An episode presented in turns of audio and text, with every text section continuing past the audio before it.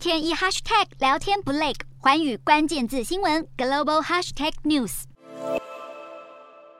称作万里长江第一阁，拥有七百年历史的观音阁屹立于长江，水位高的时候仿佛浮在水面上，相当壮观。但如今在连日高温干旱之下，长江鄂州段水位已经达到一八六五年有记录以来同期最低水平。观音阁罕见的露出大片礁石基底，和平常的样貌形成巨大反差，令人啧啧称奇。不只是观音阁，四川知名古迹乐山大佛底下的江水水位也大幅下降，露出了大佛全貌貌，吸引不少游客特别前去游览。二零二零年八月，当地受到豪雨影响，出现破纪录洪水，当时佛脚平台区域进水，出现洗脚的景象。两年后的现在，却是遇上干旱，昔日的洗脚成了光脚。中国各地饱受旱灾所苦，农业大受影响。知名的西湖龙井茶也遭殃，九成的龙井茶树严重晒伤，翠绿叶子变得干枯发黄。茶农每天紧盯天气变化，收放遮阳网。村里也每天开放水库，保障灌溉用水，都还是挡不住天然灾害。茶树顶部枝叶干枯受损，只要保证水分充足，下方还是可能抽出新芽。因此，茶农们只能尽可能及时灌溉，减轻旱灾带来的影响。气候变迁导致极端天候不断发生，中国多地饱受热浪所苦的同时，新疆阿勒泰地区却迎来入秋后首场降雪，部分区域降雪厚度超过十公分。阿勒泰地区雪季较长，但这么早开始下雪并不常见。去年可是九月中下旬才陆续迎来初雪，今年这么早就变成一片银白世界，